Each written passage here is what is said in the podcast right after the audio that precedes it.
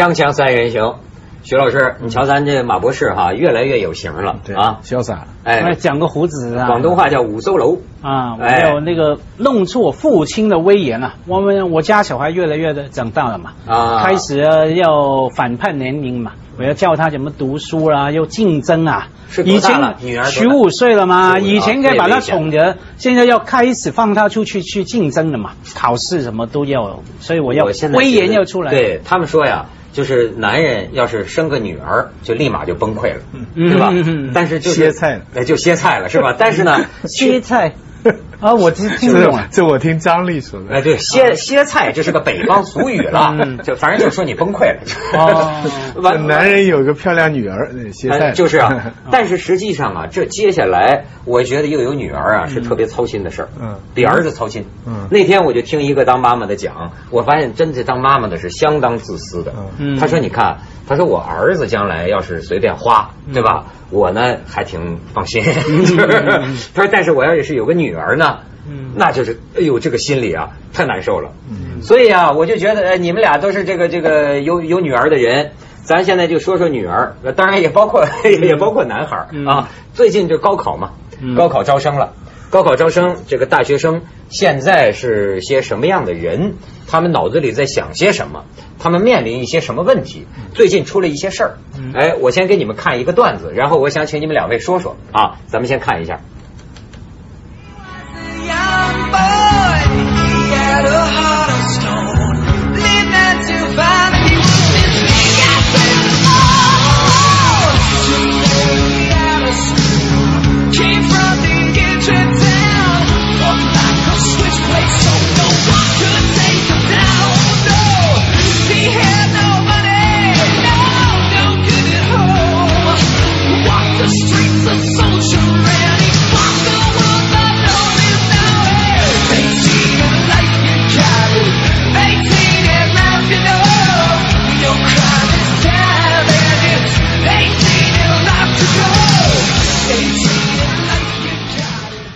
现在这大学有些玩法，那我那时候就没见过了。你像那天我还看一新闻，一学校打起来了，嗯就是这个学生毕业，你知道现在兴起一个什么什么惯例啊，叫喊楼，你听说过吗？就是毕业了要，离开学校了，然后呢，这个一群同学相约着就跑到那个宿舍楼底下，男同学比如说跑到宿舍楼底下去喊，喊女同学大声喊，嗯。就叫喊楼。喊什么呢？是骂吵架是喊那，但是你像那天呢，就是通常是我爱你。哎，徐老师很了解。哦，那天就是女生憋了几年了，不敢说嘛。没错，那个班的女生结伙跑到男生宿舍楼底下去喊某某某我爱你，但是那住的都是男的呀。嗯。比如说你喊的是化学系的，物理系的男生不干了，那什么锅碗瓢盆什么的就砸下来了，砸来砸伤了，然后那那那个另一个系的男生起来混战一团。很好玩。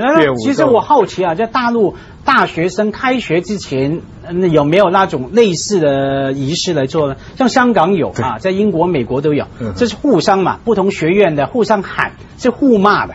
啊有点像古代的欧洲的战争之前要喊阵，中国也是嘛哈。嗯呃，香港的大学生都是这样互骂。在那前几年有新闻嘛，就骂得很粗俗了，那学校就小大惊小怪，要给学生记过。捉捉弄的太厉害了，就是新生要被捉弄一番。在大的大陆有没有？内地有没有这种？肯定肯定没有那么次序化的，不过现在对啊啊，内地就是个别的，他会出现那个像马加爵那种拿锤子斧子咣咣 就把你结果了，那是两回事两回事 但是你要说普遍的事儿，我跟你说，最近的这个关于招生，好多家长就议论。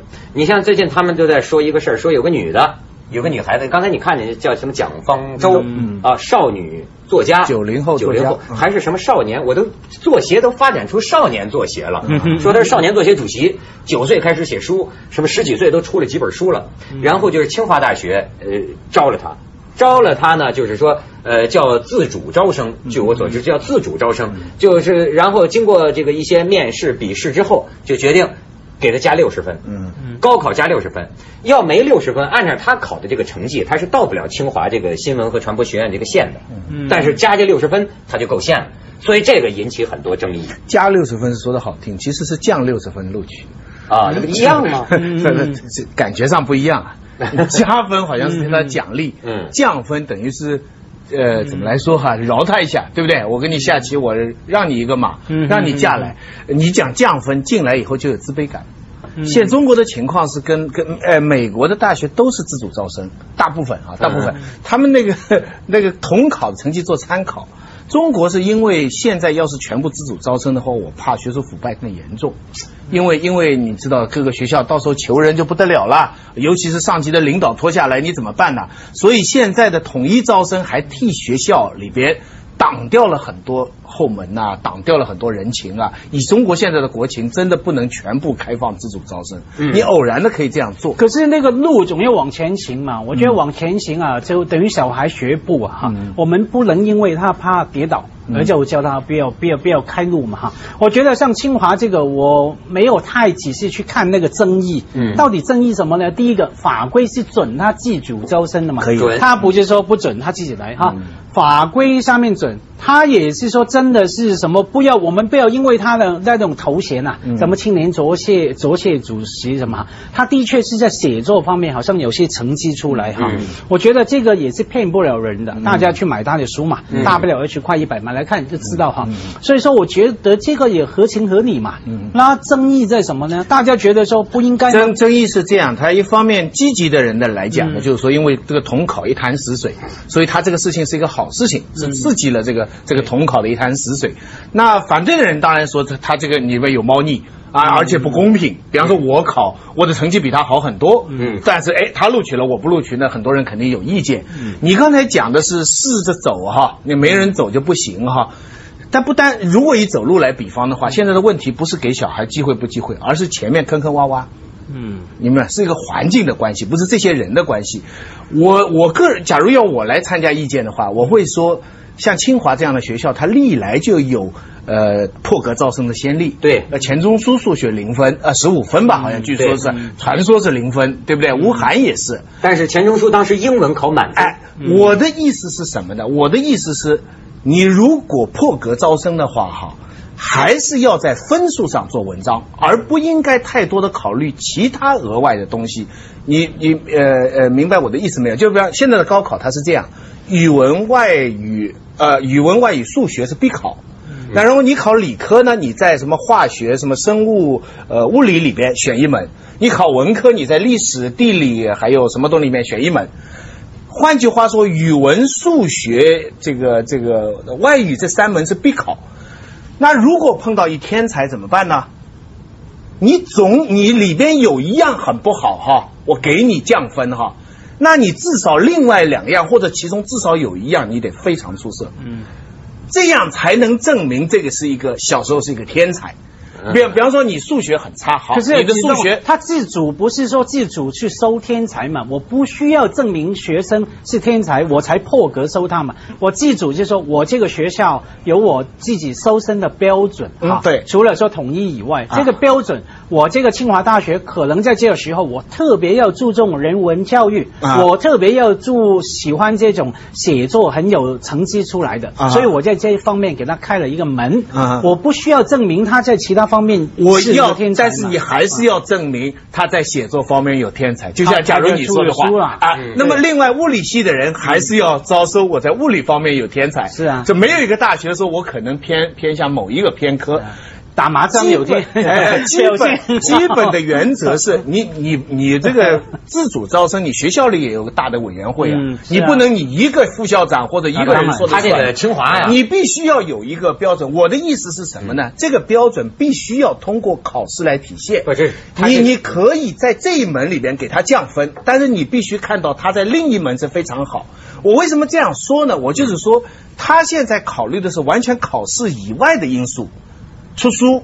或者说某一个人参加什么比赛，嗯有那个因素跟考试中间的关系是不对。他有考得很差吗？前提是说他他没有少了六十分啊，比人家少了六十分，也就是他这个清华少了整整六十分。呃，清华也解释了，说我们这种招生啊，自主招生是从二零零三年就开始了。对那意思啊，我们也是按照程序办的。比如说一开始我们有这个专家组，专家组呢先给你来这个笔试，如果这个笔笔试那个达到一定标准，就通知你来面试。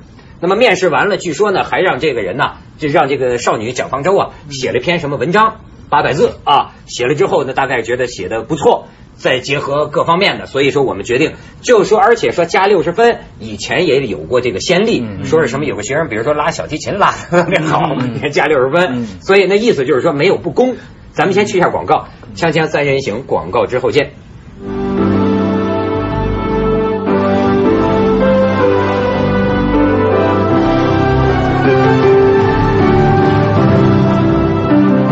看这个有门户网站还就这事儿做调查，说是五万多个网友参加调调查，认为清华不拘一格录取人才体现名校风范的支持者呢，占总数的百分之六十六，认为降分录取对其他考生不公的占百分之三十点四，这都有一定的比例。嗯，海外的学校呢，一直有这样的降分收生，嗯，再名牌的都有。但是有人提出来，清华是什么性质？是是国家的。哎，对，不不是私人的，不是私人的啊，所以有人就拿这说事儿嘛，说那你是国家的大学。那么国家你规定有个统一高考的标准，不是说不能招，不能给他加六十分，而是说你跟你的这个统一制度，国家统一制度，他上了就意味着挤掉了另一个本来可以上清华的人的名额。嗯，那么这种情况，所以有些。参加高考，世界的很多名牌大学呢，它额外招生，它你知道体育生、文艺生啊，嗯，打篮球打得好的就给你免分，呃呃不是免分了，都给你降分，让你录取。但是这些进来了以后呢，他们就说，其实，在学校里说说说难听一点，不是那么光彩的事情，不会像现在蒋方舟这样还大出风头，因为你是靠着这个专长进了这个学校，嗯，其实进学校以后就要发奋了。就有点说，因为我进来我的分数不够嘛，我是靠打球或者我唱歌或者什么，除非除了你自己唱歌还要不断的好以外，你成绩上也要跟上。哎呀，现在可在中国反而这个变成大出风头。现在都有大出风头，当然你看网站变他大出风头就不会有这种调查种种的争议了嘛。嗯，啊，就一面那个歌颂他嘛。我觉得背后啊，我觉得每我觉得每个人都是受害者，主要是不信任那个制度。因为坦白讲，你说他成绩写了怎么样？真的假不了，假的真不了嘛？大家一看就知道哈。现在是说这种调查也坦白讲一点意思都没有了，因为我不晓得有多少个被调查的人真的去看过这个小女生写的东西，可能看过以后觉得啊，真的，我觉得应该加两百分，不止加六十分哈。嗯。这可是大家在没看过的前提下就提出反对争议，我觉得是对整个制度不信任哈，包括加分的人跟他之间的关系。评审的过程有没有严谨等等等等哈，是整个制度的问题了。我这觉得说这个制度的落实跟监控的问题，假如这制度本身呢，什么自自主招生啊，因为写作给他加分降分呢，我觉得非常合理嘛。只要那标准有法律有定出来，不不从法律上讲，他刚才讲了，你你在美国你哈佛可以降分的，你呃 Berkeley 就不可以啊？为什么？因为你公款这是国家学校，对，公立学校。呃，你私立的学校哈，它有，所以私立的学校现在黑人都有固定的比例。嗯，为什么？因为他恐怕人家说他政治不正确，所以他就留了比例，就是说我有百分之多少给黑人，百分之多少给女生，百分之多少给少数的什么什么。反而公立学校不可以立这个比例，因为公立学校一立这个比例就违反了法律的公平竞争原则。所以呢，在公立学，在美国的公立学校，亚洲人特别多。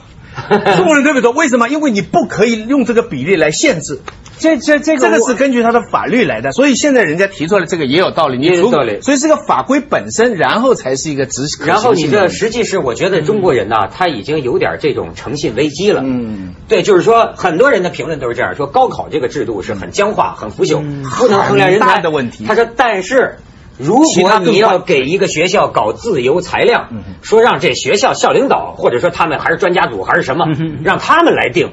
那我们更信不过，你知道 这个整个就是说，如果你比如说，如果像美国那种社会，我假想哈，你比如说我进海关，他我就发现美国人很很可笑，问我说你有犯罪记录吗？没有的，相信你没有，他他就相信你没犯罪记录，对吧？你说一声，因为他枪吗？对，这意味着对这个社会基本的这个信任。但是咱们国家猫腻太多了，是猫腻太特权太多了，所以说凡是交给人的。我就信不过。你不知道这些名校，这些所谓的名校里边干部都有高级职称，怎么来的？这学校内部的腐化是，所以不是清华的问题。对，这里边反映出一个社会猜忌心理的问题。人家猜是因为来自制度一直没有被。我同意你刚才的讲法，事情总要一步一步开始。就算你比方说现在这个例子来了，嗯。那今后几年他大家都会看着这个情况，对不对？社会对这个事情呃就会有加强监督，总比一潭死水要好。这个而且这个个案出来以后，假如真的背后没有什么黑幕的话，嗯。也光明正大给人家看，真的是这样，那信心这是一步一步一步累积出来的嘛。我觉得看来没有就是说，问题嘛。对于这种自主招生，呃你原则上我赞成的但是我我认为自主招生应该在不同学科的分数上调整，而不能太过依靠外面的另外别的成绩。嗯就是说你在外面做一件事情，比方说你特别好，你在地震的时候帮人家喂奶，或者说你老帮人家捡东西，这些都是可歌可颂的事情。但是因此你也破格提升了，你也降分了。嗯这个东西两者不大有关。你知道最近还聊一事儿呢，说有一学生好像被新加坡的大学录取了。嗯为什么录取？所以说人新加坡道德高，捡是吧说学习不好，但是呢，说他助人为乐，然后雷锋雷锋生 你看这个中国网上很多事儿就这样，大家讨论的很热烈，最后又出来一个新闻，说这是个假新闻，对我们进行了一番假讨论，说原来人新加坡大学生没收过这么一个人，就是这问题。我我我觉得降分其实有一个硬标准可以讲，就是说你假如在某些学科哈，你的分数低哈，你要是在别的学科里边，你你不要讲的简单吧，你的英文差，你三十分，但你语文一百分，一百二十分，或者你数学也一百二十分，那我我这个英文差，照理说不过关的，那我们就应该这是一个人才，这是个非常杰出的人。嗯嗯嗯当初那个钱钟书他们就是这样嘛，他数学差，可他英文、语文都非常高的分数。没有，假如假如你这样说，到最后还是要回到学科考试嘛。你就坚持说哦，你这一科不行没关系，你一定要证明你在其他学科考试有超人的成就。我我的意思说我觉得他虽然说我们根本总分是可以跳开这个学科考试来宏观来看一个人哈，然后包括他其他的成就。比方说，我们争取一些奖学金啊，先不说入大学了，其实自主啊是有很多的层次的，有些是说大家都进了那个学校，然后争取一个奖学金。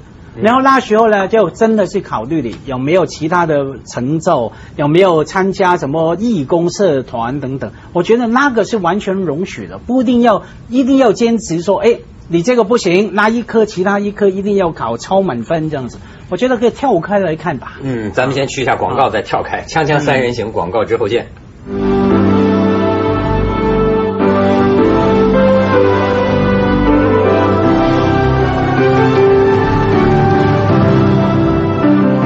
反正这么多年都在说不拘一格降人才，可是你也会发现呢，这个没有一个格，你简直无从做起啊。那么格慢慢来嘛。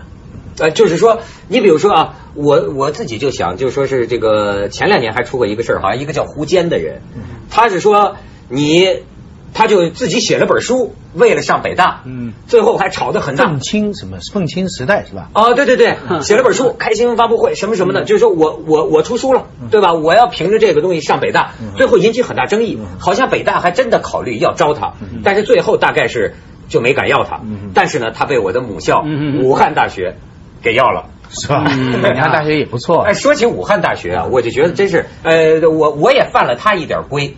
严格说，我就跟你讲这个标准。当年我要报新闻系，你知道吗？这个武汉大学去了老师到我们石家庄一中去挑，就跟我谈。那个时候分数还没下来，就说好，你你就第一志愿呢，你就报我们。但是后来呢，一个体检出来了，当时招生中心在邯郸。鄙人的这个因为遗传的原因，我的这个变色能力啊，介于这个色色盲和非色盲之间，他叫个色弱，知道吗？然后你看他这老师一说，啪就给我们家打电话说，我们本来准备要这个人，但是呢他是色弱，那我们这个新闻系啊可能会搞电视，我们不能要他要是黑白电视怎么办呢？是吧？说不行，那怎么办？然后最后我就算犯点规啊。我就从石家庄坐火车到邯郸，他说我要再查你一次变色能力，嗯。我把那个色盲本啊生生给背过来，生生一要色盲本都没有页码的，我只记每一个页左下角那几个色块的形状。我说这是个牛，这是个羊。他说你查错了，你变色能力正常吗？我就上了武汉大学，报结果是记忆能力出色。你看现在做主持人，你的记忆能力就起作用了吧？对对对我变色能力作用不那么大吗？我这电视都是黑白的嘛。所以，所以，所以，所以是地内省是地外补嘛。对说实在话，要完美来讲啊，考试也不可能是完美的。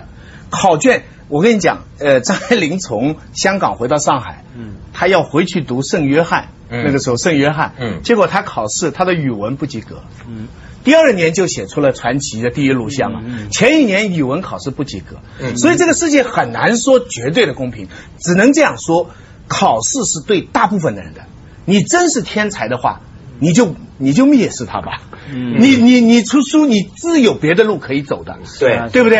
你像这个家辉不是爱讲李敖吗？嗯我就发现李敖奉行一种就是强者哲学，他叫这个呃百尺竿头站脚，千层浪里翻身。他那意思就是考试算什么？你要真牛，对吧？这点事儿根本就难不倒你。那个是那个意思。对啊，对你他有说出这个他有考试啊啊李敖当年就不断叫人家拒绝联考嘛，啊根本要瞧不起这种教育他自己考，不要跟他合作。对可是他一考再考啊，因为他是考的最好嘛。对他觉得这小菜一碟儿，你那就你要是怕考试，说明你还是不够有真本事。怀才不遇的人呢，其实就是两个选择，一个选择就是说我看不起这个，我战略上藐视他，嗯可我战术上重视他，我考得好分，我就站得住脚了。嗯，第二种是我所有都藐视他，我战略上藐视他，战术上无视他，嗯我什么都不考，我就在那里啊忧国忧民，我就走另外一条路。那你要这样做的话，你就得准备付出代价，你要准备跟很多社会规则作战到底。其实本质上是一样的，跟中国古代那个科举，你看好多大艺术家、大文学家，